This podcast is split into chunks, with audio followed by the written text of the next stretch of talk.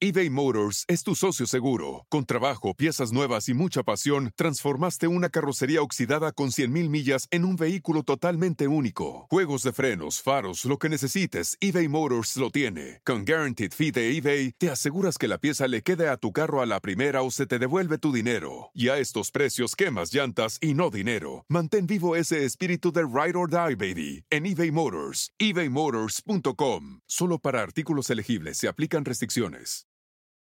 It's your time. Join global thought leader, executive producer, and New York Times bestselling author TD Jakes and today's leading culture shifters for an experience unlike any other. At the 2024 International Leadership Summit, spiritual and business leaders can gain the practical tools they need to maximize their timing for success. With world class discussions, breakout sessions, and networking opportunities, this is where your dreams turn into reality. Timing is everything, and your time is now. March 21st through 23rd in Dallas, Texas. Register today at thisisils.org. La caja infinita. Bienvenidos.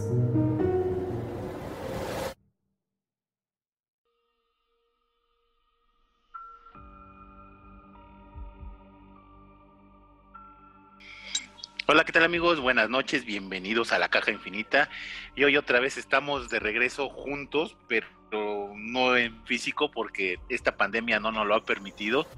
Pero voy a agradecer al equipo. Omar, muchas gracias, buenas noches. Ánima, Juanma, muy buenas noches, qué gusto saludarlos. Sí, aquí en la Ciudad de México estamos hoy en semáforo naranja, vermellón, café oscuro, casi rojo. Y pues por esa misma circunstancia hemos decidido hacer una grabación a distancia, pero pues no por eso dejar de generar contenido para todos ustedes que nos han estado siguiendo y apoyando. Y hoy, como cada noche, tenemos uno de esos temas extraños, raros, fuera de la realidad que han provocado polémica y que solo caben aquí en la caja infinita. Así es. Juanma, muy buenas noches, amigo. ¿Qué tal amigos? ¿Cómo están? Muy buenas noches. Eh, Ánima Omar, un gusto verlos a la distancia, amigos. Es, eh, es raro uh, tenerlos tan, tan cerca y tan lejos, pero bueno, la plática se antoja, se antoja especial para esta noche, así es que amigos, bienvenidos a la caja infinita. Y hoy tenemos, hoy tenemos un tema bastante bueno que, que ya lo habíamos querido sacar desde hace mucho y de hecho viene relacionado inclusive con el primer episodio de la caja infinita que es la de la montaña de los muertos Así es. y es del famoso Yeti, que es un animal, yo creo que dentro de la criptozoología es el animal que yo creo que ocupa el primer lugar, ¿no? Definitivamente. No sé, no sé si es el, el, el, Yeti o el hombre lobo. No, yo creo que el Yeti como, como criptozoología. ¿Sí? Es que el hombre lobo tiende a ser más una leyenda y un mito. Más leyenda, sí. Y el, y el Yeti junto con el monstruo del lago Ness y el chupacabras sí son seres que la gente eh, considera que, que, son reales de alguna manera, ¿no? Considera que hay algo que sí existe en este mundo con esa, eh, ¿cómo llamarlo? Con esas características, ¿no? De, este homínido, este ser que se ha descrito a lo largo de los años en muchas ocasiones y que pues se ha hecho presente eh, en muchas partes del mundo con diferentes nombres, ¿no? Llámese Sasquatch, el hombre de las nieves, el Yeti, el mono rojo, el gigante peludo. Hay un millón de, acepciones de este personaje, pero siempre todo pie grande, ¿no? Son, yo creo que de los, de los personajes de la criptozoología, eh, tal vez es uno, si no es que es el más famoso a nivel mundial, ¿no? Pero, pero a ver, es, es el mismo personaje, o sea, es, es el mismo ser, porque eh, uno, uno vive en, bosques y otro vive en, en montañas nevadas.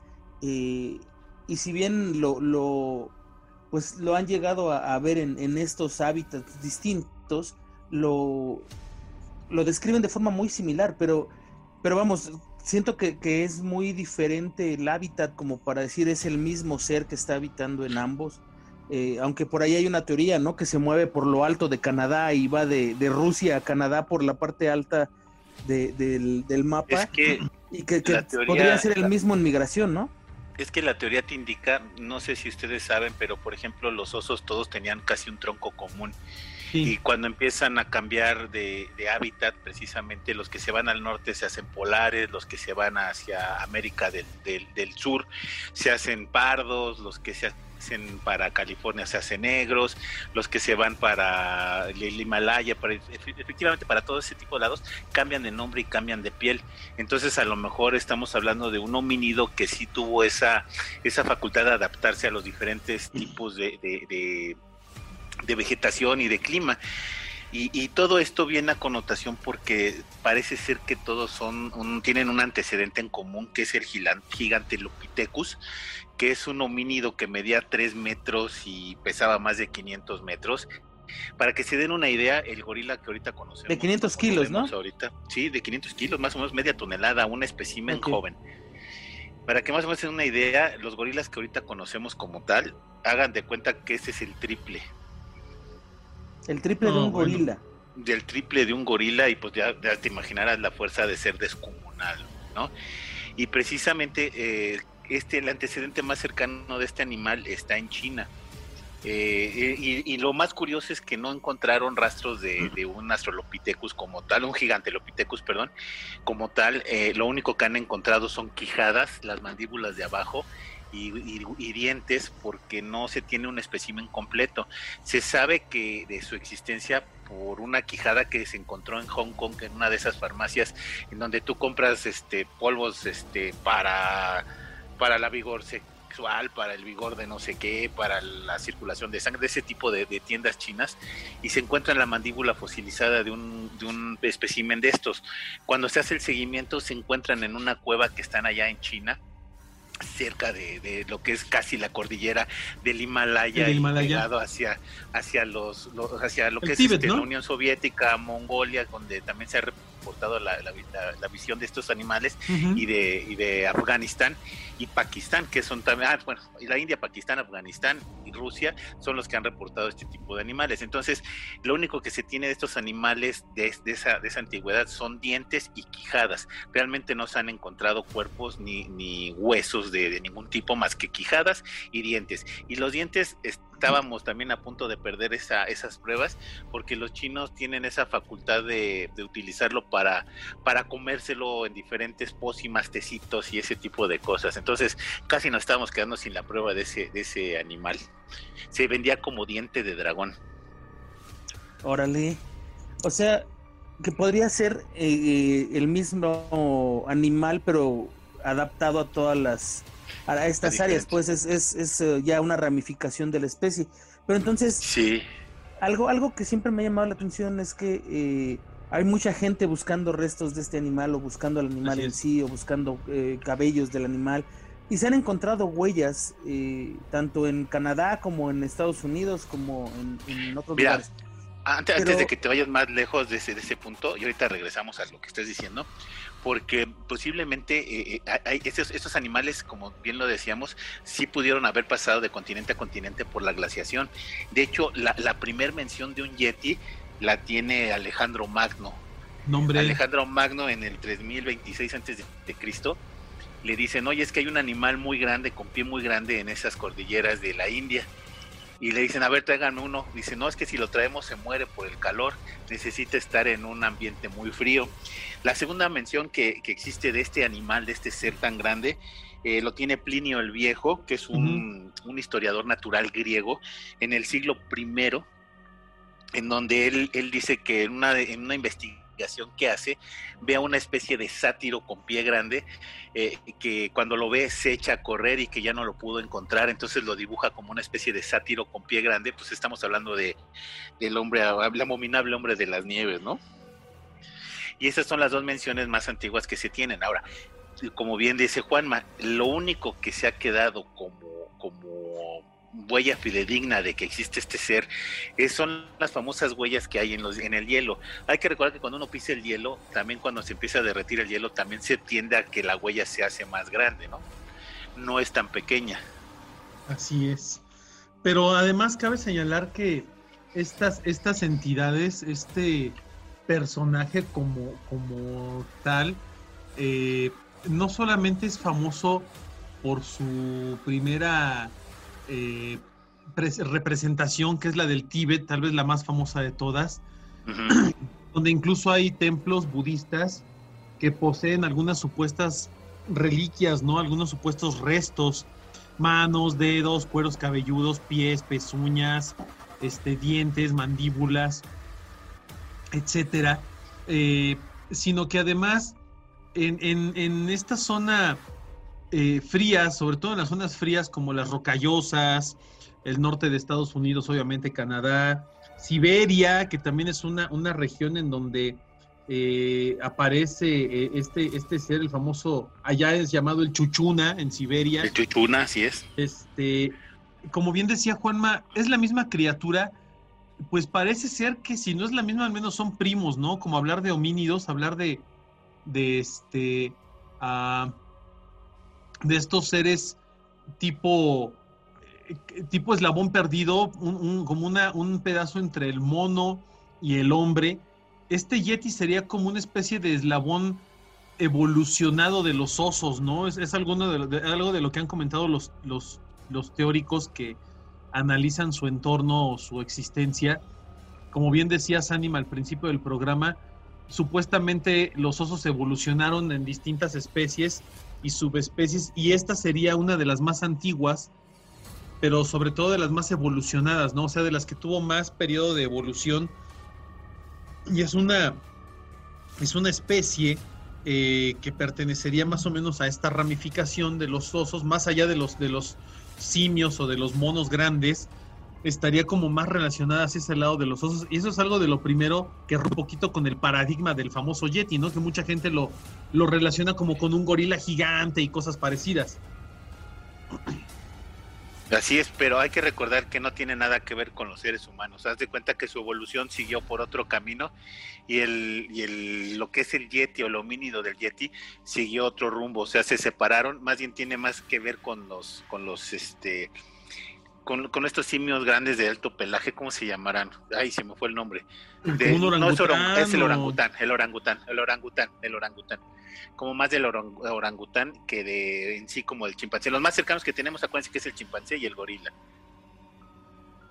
Sí, sí, sería más o menos como de ese lado, ¿no? Del cual tiene un poquito más de, eh, tal vez de familiaridad o más de, de cercanía, ¿no? Pero creo que todavía es importante entender que eh, este personaje, bueno, obviamente no podemos definir realmente a qué subespecie pertenece o a qué especie viene, porque no tenemos ninguno, ¿no? Ningún ejemplar, ni uno muerto, ni uno. Pero, ¿qué tan cierta será su existencia?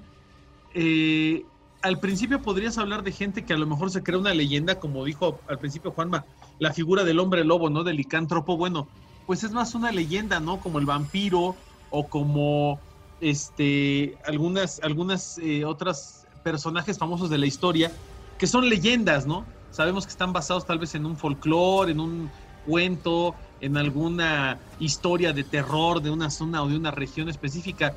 Pero en el caso de este Yeti, pie grande, hombre de las nieves, este, Sasquatch. como, Sasquatch, como le quieras llamar, no solamente ha sido visto o ha sido divisado por gente que podrías decir, ay, es otro loco de la montaña, lo han visto y lo han documentado científicos, exploradores, militares, eh, personas famosas e importantes que la verdad perderían mucho de credibilidad al decir que han visto este ser y aún así lo comentan, ¿no? O sea, eh, es como en muchas ocasiones lo hemos comentado.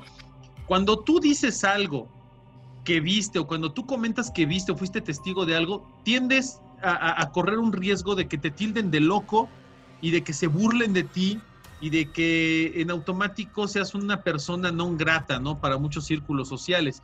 Entonces, ¿qué ganaría alguien con arriesgarse a decir, sí, yo vi un Yeti, si es mentira, ¿no? O si es falso.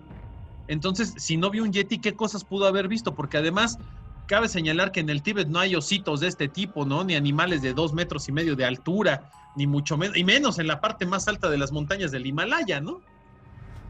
Aquí el, problema es que gente que no tiene nada que ver con la criptozoología, con fenómenos paranormales, con, cosas que no tienen que ver ni siquiera con, animales que no existen, lo han visto, ¿no? Eh, tal es el caso como el de Sir Edmund Hillary y Tseng Norway, que en 1953 iban escalando el, Himalaya y veían los pies marcados en la, en la montaña como si hubiera, como si él estuviera delante de ellos y ellos iban siguiendo esas huellas. Eh, lo reportaron a diferentes alturas de, esa, esa escalada y la verdad es que se les hizo como muy muy curioso y cuando este Sir William, digo Sir Edmund Hillary eh, hace su reporte, mm, detecta estas huellas y las menciona en su excursión como diciendo de que las huellas siempre estuvieron ahí y que siempre estuvieron presentes a lo largo de su excursión. Al igual que muchas expediciones que han subido hacia, hacia, hacia el Everest o hacia... No, no quiero acercar a Siberia porque Siberia es como otro, otro, otro rollo aparte y además vamos a hablar como más conciso de, lo que pasa en Siberia. Entonces, en el Everest siempre ha habido este, esta, esta, estas huellas que se marcan y de hecho hay que recordar que hasta se podría decir que tenemos como dos hombres nieve. Uno, que era el agresivo, el que violaba, el que, el que destrozaba aldeas, el que se comía a los seres humanos en las copas de los árboles, y el otro que es el más tímido, el que cada que ve un humano huye y el que no se acerca o el que detecta cualquier presencia humana y se va, ¿no? Entonces podríamos estar inclusive hablando de dos, de, dos casi dos, dos seres totalmente diferentes. A, pesar de esto, eh, eh, se ha hecho investigaciones eh, hay que recordar que Estados Unidos siempre tiene protocolos para cosas que sí existen o protocolos para cosas que sí se pudieran llegar a presentar. Y tiene un protocolo para, para no sé dónde lo tengan, sé que lo tienen, un protocolo para cuando se les presenta un hombre de las nieves, un Sasquatch, un pie grande, y tienen un protocolo para, para este tipo de cosas. Si el monstruo no existiera, en Nepal no tendría el permiso oficial, porque tú para ir a, a Nepal a buscar al hombre de las nieves necesitas un permiso especial de Nepal para poder acceder a, buscarlo nada más, que obviamente pues tiene un costo económico que tienes que generar para que puedas ir a buscar al hombre de las nieves en Nepal. Y esto también provocó en su momento una una, una, crisis política entre Estados Unidos y Nepal, porque Estados Unidos quería ir a investigar sobre este animal o sobre este, esta, esta figura criptozoológica eh, eh, para ver la existencia y te digo, Estados Unidos no invierte en algo que no sabe que no existe. Entonces hacen su expedición hacia Nepal y Nepal pues obviamente dijo, oye, espérame, este es mi, este es mi gobierno, esta es mi ciudad, este es mi, territorio, no puedes entrar aquí así como, como Juan por su casa, tienes que pagar un impuesto y se hacen de, palabras, inclusive un conflicto casi casi internacional entre Estados Unidos y Nepal por un hombre de las nieves. Entonces te, dice de la escalada de, de dificultad que hay por, por un animal que supuestamente no existe, ¿no? Oye, Anima, pero, pero ¿no crees que también esto ya en algún momento pueda obedecer a tintes eh, económicos, turísticos? Que el, el, hecho de solicitar tanto billete y de solicitar dinero para que puedas ir a hacer una excursión en búsqueda de este personaje, de este ser críptido, también sea una especie de negocio ya hoy en día, a unas sabiendas de que probablemente no exista o de que a lo mejor si existe saben que nunca lo vas a encontrar. ¿No crees que también vaya un poquito por ese lado esta situación?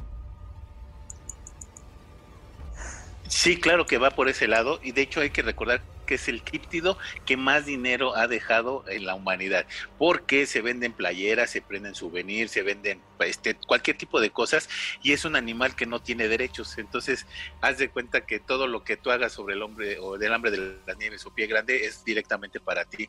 No tienes ningún causal o no tienes una marca registrada de ese animal como tal. Entonces, eh, sí, sí, haz de cuenta que sí genera muchísimo dinero, inclusive para lo que es pie grande de este lado de California, lo que es este casi el lado de, Canadá, en donde pues genera inmensidad de dinero, inclusive para cazadores, para excursiones, para irlo a buscar. Y vaya, para lo que me digas, es una, una mina de oro este animal.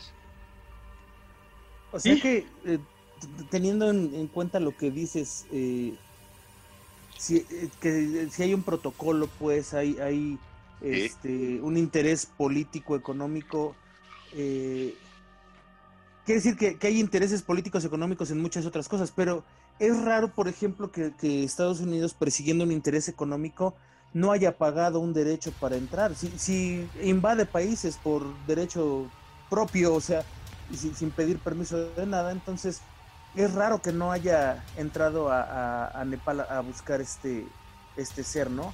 Eh, lo que sí, es interesante y que algo también me llama a mí mucho la atención es que es un ser ancestral, pues es un ser que, ha, estado en los escritos desde hace muchísimo tiempo. Entonces, podríamos estar hablando de un ser natural anterior al, ser humano eh, evolucionado, como bien decías, o estaríamos hablando como, como muchos otros teóricos piensan que son seres de otra dimensión. No, mira, y ahí te va, yo, yo creo que es también propicio ya para entrar a la segunda parte. La segunda parte, bueno, esto es lo que hay sobre el Yeti, sobre lo que hay en el Tíbet, las cosas que pudieran ver, las reliquias que hay en los montes, en los, montes tibetanos, pero hay que recordar que no puede tener el acceso porque China no lo permite. Entonces, también la investigación, como en determinado momento, hacia lo que es el Tíbet, no hay investigación como tal. Te quedas con lo que hay en Nepal, te quedas con lo que hay en el, en, el Everest, te quedas con lo que hay en la parte de, de Pakistán y la parte de Afganistán y ya no puedes más. Pero si nos metemos ya a lo que es Siberia, a la Siberia, vamos a hablar a la Siberia de la Unión de Repúblicas Soviéticas Socialistas, ahí sí ya hay un, hay un hay, un, hay, hay, pruebas o hay investigaciones más fidedignas sobre este caso. Y ahí te va. ¿Se acuerdan que comentábamos lo de la montaña de los muertos? ¿Saben en qué terminó la montaña de los muertos? Pues en un en, en una fotografía, ¿no? En una fotografía del hombre del hombre de las nieves y donde uno de, la, de las personas que estaba dentro de la casa de campaña escribió que el, el Yeti sí existía, así lo, así lo escribe tal cual. Así es, entonces cuando se revisan las fotografías, eh, la última fotografía te revela un montón de luces en el cielo, supuestamente de una prueba de un misil balístico de, la Unión Soviética que se dividía en dos y la parte que, sobraba explotaba y que bien pudo alertar al, al, Yeti pensando que lo estaban agrediendo y agrede a los montañistas que estaban en ese momento. Los montañistas tienen esa última foto de las luces y tienen entre sus fotos, casi todas las fotos están apuntando hacia el bosque de una manera que no era normal o sea, tienen como muchos paisajitos de las de las de los de las de los árboles, de las praderitas, que pues vaya, si tú estás tomando una expedición, pues te tomas de la expedición. Y en una ah. de las fotos sale precisamente una figura negra hasta el fondo en donde hay un hombre de este tipo de estas características como el Yeti, ¿no?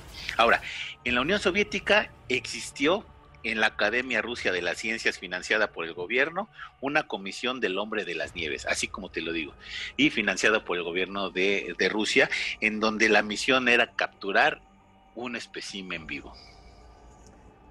Y si siguen, bueno, es que con, todo lo que lo, lo, que ocultan los gobiernos, pues es difícil saber si realmente ya lo capturaron o no, ¿no? Eh, lo que sí sé es que han visto inclusive hasta familias completas de este ser que son padre, madre y un, ser pequeño, un hijo, eh, ah. y los han llegado a ver, ¿no? O sea, sé que sí, sí, sí podría ser que, existieran. Además, en, los lugares vastos que tiene Rusia inexplorados, por ejemplo, ¿no? En, toda esa parte alta del planeta en donde pues prácticamente nadie entra, que además está lleno de cuevas eh, y lugares que son inaccesibles por abajo, ¿no? Hay una cueva que se llama la Cueva de los Yetis. Exactamente, en donde pues supuestamente eh, podrías llegar a encontrarlos y anidan y, y hibernan y hacen un chorro de cosas, Así es. pero que en, la misma ciencia no se atreve a entrar porque también es un lugar extremadamente peligroso, ¿no? Entonces, eh, no sé, me, me, me, genera mucho... Ruido. Sí, no, es que sabes que desde niño me ha, me ha generado mucha curiosidad este ser.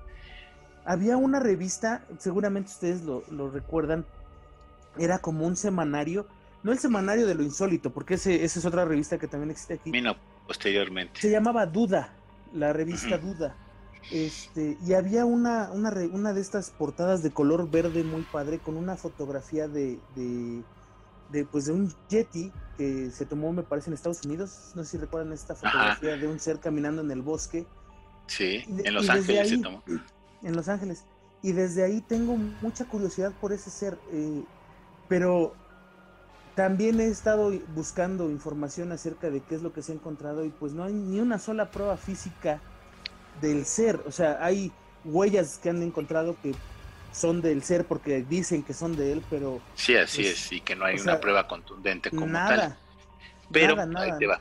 y a lo mejor les va a causar eh, ruido porque esa famosa expedición de la montaña de los muertos pues sucedió en 1959.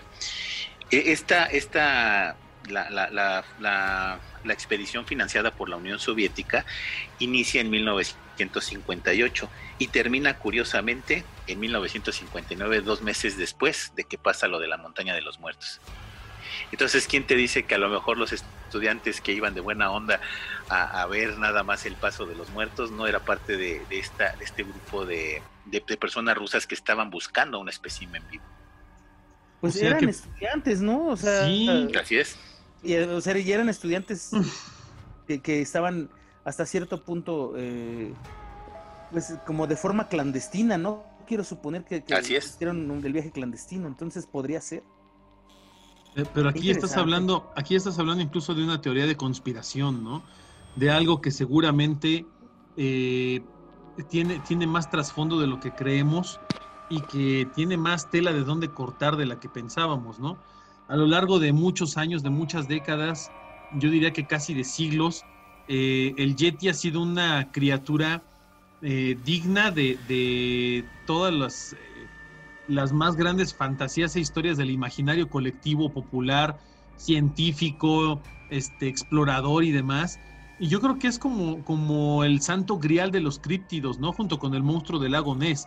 El día que encuentren una prueba realmente fehaciente de su existencia, de cualquiera de estas dos criaturas, yo creo que ese día eh, la comunidad científica se va a volver loca, la humanidad se va a volver loca, se va a fascinar todavía más por este ser que hasta la fecha no ha perdido popularidad. ¿eh? Si bien en los años 60, 70 fue su auge, bueno, en los años 50, 60 y 70 tuvo su auge de, popularidad, que fue cuando incluso se hicieron películas y este, documentales y salieron eh, libros e historias y demás.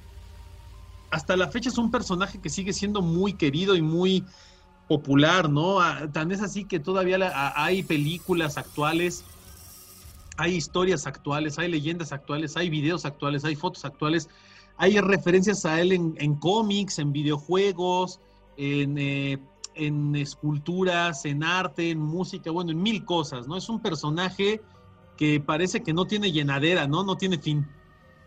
No, además, este, hay que recordar que, este, regresando a lo de la montaña de los muertos, hay que recordar que las personas murieron de una manera muy salvaje, ¿no? Golpeados, de se les rompieron las costillas, les, les comieron la lengua, eh, uno los encontraron en un árbol, en otro lado, entonces como que también fue bastante brutal. Y esta, esta comisión del hombre de las nieves jamás publicó ningún resultado, o sea, se cuenta que tanto dinero invertido para que no haya ningún solo resultado, y lo único que existe es un compendio de, de 5 mil testimonios que llegaron a acontecer entre, el, entre esos testimonios hay, hay tres que me, me, permití rescatar que sucede en 1925, donde una unidad rusa fue atacada por un Yeti en el este de Siberia.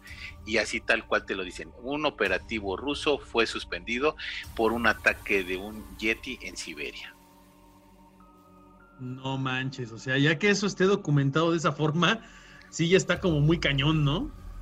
Y además documentado por quién, por, por la por la parte más seria de todo, ¿no? Porque si dices Estados Unidos, dices, bueno, pues Estados Unidos se presenta más a la farándula que a lo económico, al espectáculo, a lo que me pueda dejar dinero. Y como que los rusos pues investigaban por investigar, por tener la, la, la, la certeza de las cosas, ¿no?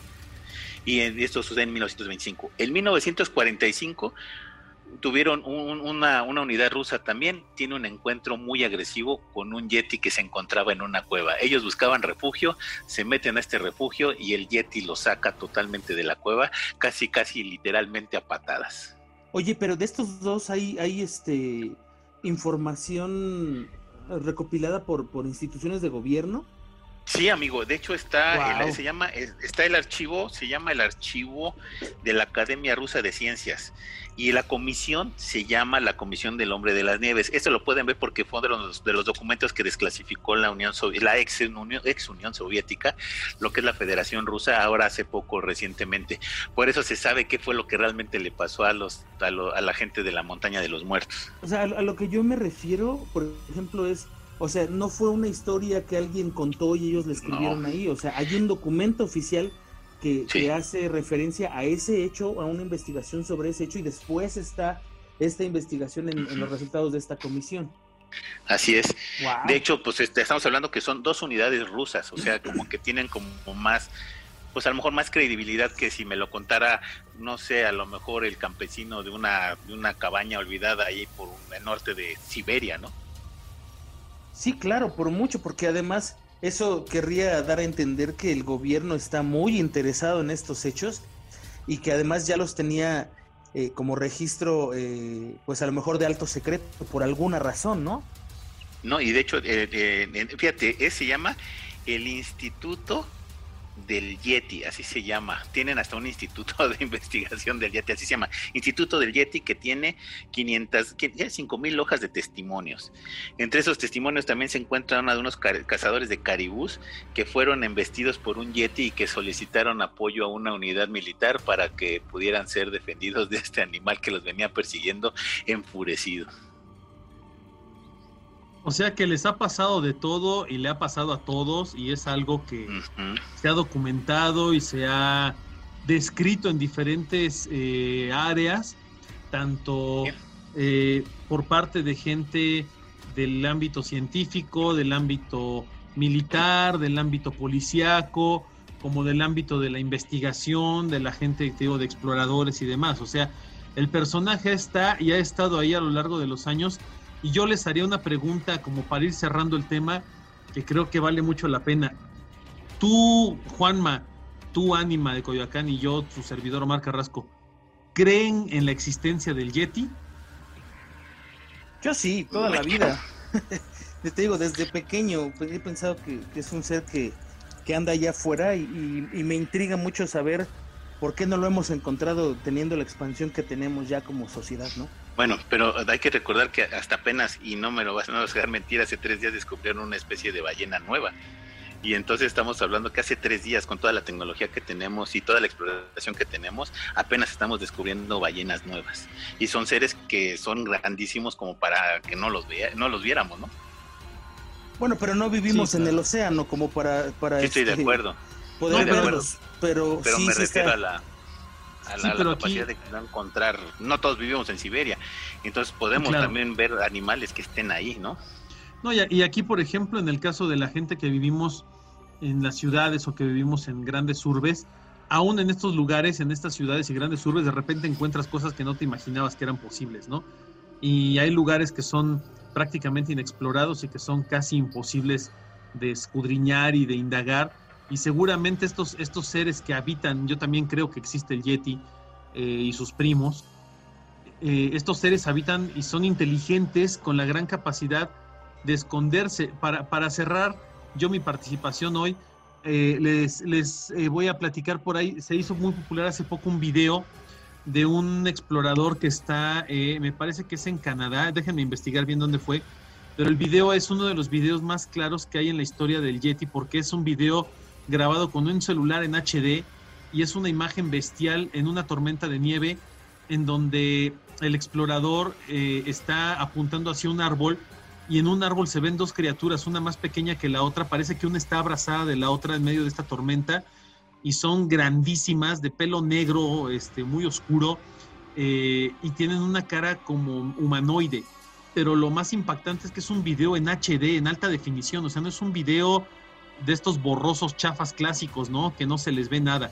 Este es un video muy impactante y, yo les recomiendo que busquen por ahí en internet. Hay muchos videos muy interesantes. Este último, luego les paso el dato correcto, ahorita se me olvidó, pero lo, lo había hace como 3, 4 meses el video. La verdad es acojonante ese video, ¿eh? Pues fíjate que antes de que cierres, amigo, eh, yo también creo en la existencia de este ser, aunque la última investigación japonesa, los japoneses se fueron con todo, con cámaras HD, con cámaras de todo lo que me puedas decir, rastreo satelital, rastreo de lo que tú quieras, y en el 2008 concluyeron que este ser no existe. Todas las pruebas que existen de, reliquias, todas se comprobó que eran de una especie de oso tibetano que existe. Eh, había la, la cremallera que se encontró de un nombre de las nieves, parece ser que era de un caribú precisamente, y entonces tiraron y refutaron, haz de cuenta que los japoneses llegaron a barrer con todo y nada más nos quedamos con las únicas pruebas que existen, que son los pies descalzos de hombres que existen en las montañas del Everest. Pero eso ya fue más como como no lo tengo yo, no lo tiene nadie. Así es. Contundentes, los japoneses dijeron no existe y les tiramos todo, hicimos análisis de todo y nosotros no que leen en eso. ¿No creemos en eso? Así es. Wow. Pues qué mal, ¿no? Digo, eh, por, por parte del, gobierno no, no tenerlo o no, no querer que la gente lo crea, pero pues intereses económicos, ¿no? Seguimos pues hablando. Sí, final de cuentas. Así es que si quieren ir a Nepal a cazar yetis tienen que pagar un permiso aparte de la visa y aparte de los viajes y abajo de todo lo que tengan, inclusive de su Sherpa para que los guíe, tienen que pagar un, desembolsar un permiso para que Nepal les dé ese permiso de ir a expedicionar y buscar yetis. Ah, pues está cañón, está muy cañón eso. Así es. Bueno, pero lamentablemente se nos acabó el tiempo, un tema bastante apasionado, es un, un tema que me gusta mucho, pero bueno, ya se nos acabó el tiempo. Omar, muy buenas noches, amigo. Ánima Juanma, muy buena noche, amigos infinitos. Qué gusto que nos hayan acompañado en esta aventura hasta la cordillera del Himalaya, hasta las grandes montañas, hasta las regiones más inhóspitas del planeta en búsqueda del Yeti y sus similares. Eh, recuerden seguir eh, escuchando y difundiendo la caja infinita para que mucha gente la conozca y mucha gente nos pueda seguir escuchando y seguir disfrutando de este podcast que hacemos nosotros para todos ustedes, pues con mucho cariño y mucha pasión. Y la verdad es que este tema fue muy bueno, así como todos los demás que vendrán, porque tenemos un montonal de temas ahí en el tintero que les van a encantar y fascinar en este mundo extraño, raro, bizarro, paranormal y fantástico que solamente cabe aquí en la caja infinita. Así es, Juanma, muy buenas noches, amigo. Híjole, amigo, pues eh, de verdad que siempre es un gusto platicar con ustedes, eh, escucharlos es un agasajo. Muchísimas gracias por eh, compartir, por, por eh, hablar de, todo esto conmigo. Lo disfruto demasiado. Y a todos ustedes, amigos, muchísimas gracias también por seguirnos, escucharnos, descargarnos. Ya saben que andamos por todos lados con este preciosísimo podcast. Eh, escuchen por ahí, hay otro también este, dando la vuelta que se llama Autopsia de la Psique. Búsquenlo, está también muy interesante. Y pues nos escuchamos la próxima. Muchísimas gracias. Así es, yo soy su amigo el anime de Coyoacán y esto fue La Caja Infinita.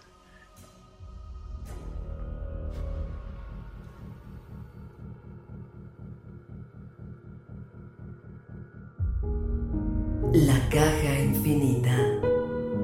Hasta la próxima.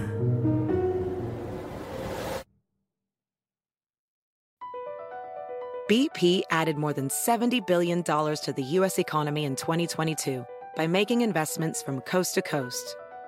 Investments like building charging hubs for fleets of electric buses in California and starting up new infrastructure in the Gulf of Mexico. It's and, not or. See what doing both means for energy nationwide at bp.com slash investing in America. It's your time. Join global thought leader, executive producer, and New York Times bestselling author T.D. Jakes and today's leading culture shifters for an experience unlike any other. At the 2024 International Leadership Summit, spiritual and business leaders can gain the practical tools they need to maximize their timing for success. With world class discussions, breakout sessions, and networking opportunities, this is where your dreams turn into reality. Timing is everything, and your time is now. March 21st through 23rd in Dallas, Texas. Register today at thisisils.org.